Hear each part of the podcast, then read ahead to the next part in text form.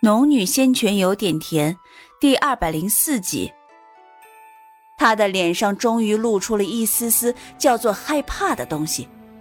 或许在他眼里，苏玲就是那待宰的羔羊，脚下的蚂蚁。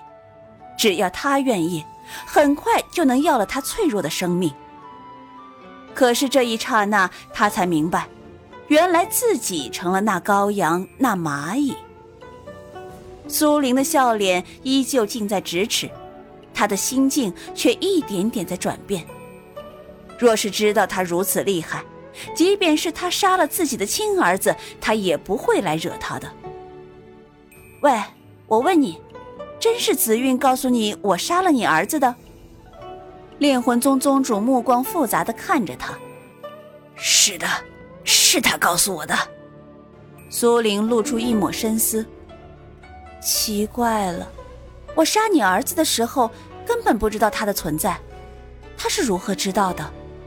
难道他那时候就跟踪我们了？他自言自语的时候，没见到一旁的炼魂宗宗主脸色越来越难看。真的是你？苏玲转头看着他一张老脸，因为复杂的情绪而染上不同的色彩，实在很诡异。可是他依旧笑道：“你不是已经确定是我了吗？虽然我不知道你那个师叔祖究竟是如何知道的，但是他确实说的没错，就是我杀了你的儿子。哼，谁让他跟你一样觉得我好欺负？”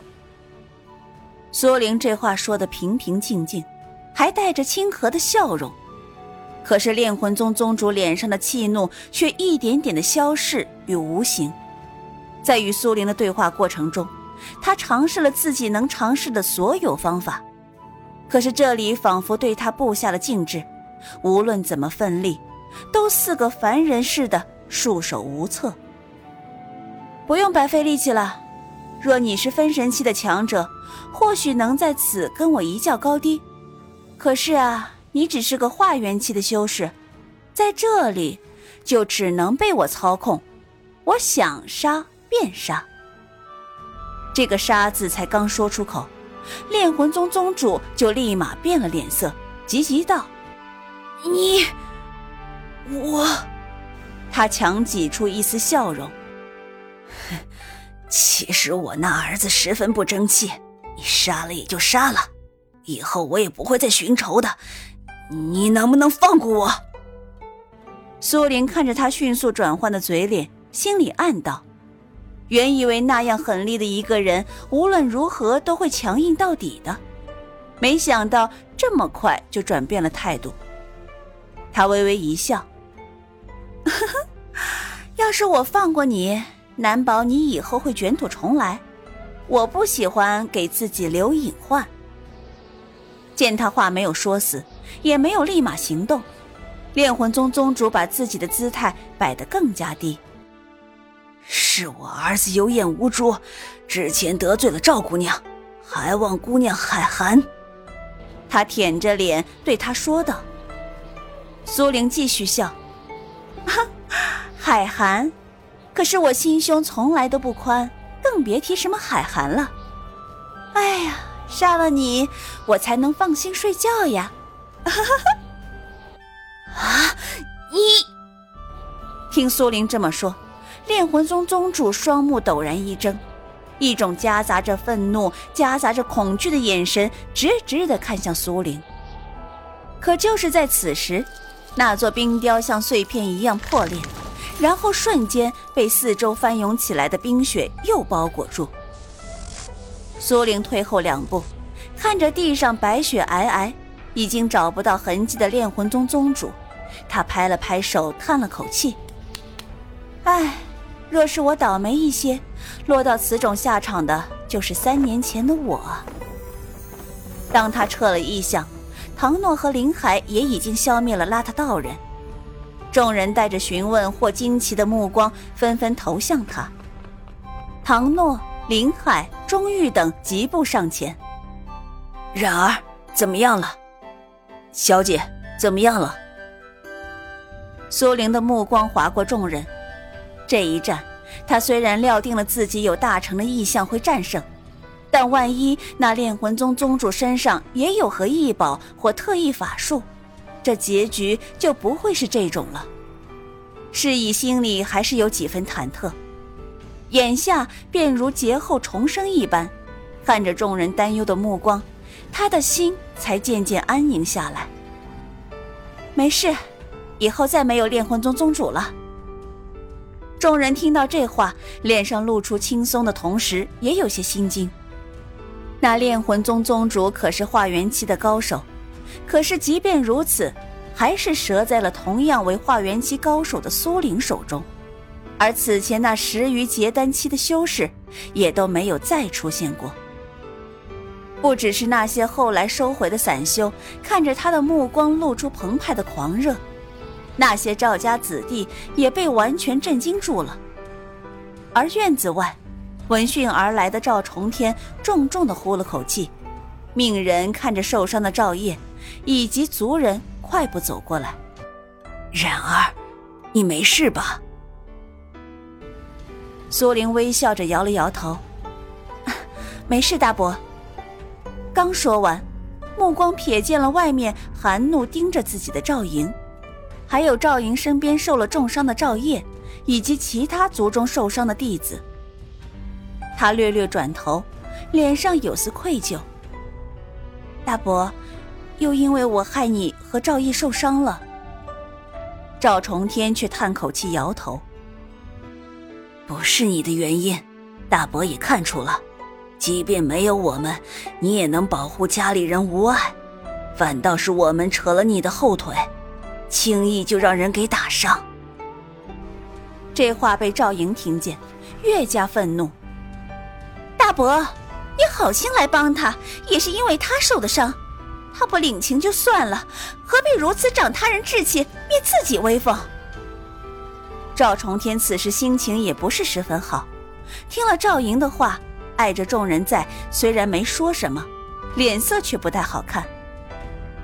他的赵家小院也有不少赵家族人，赵莹在赵家威望还是很高的，是以他也不想把气氛闹得太僵，所以假作没有听到赵莹的话，对赵重天道：“大伯，我们是一家人，没有谁扯谁后腿的。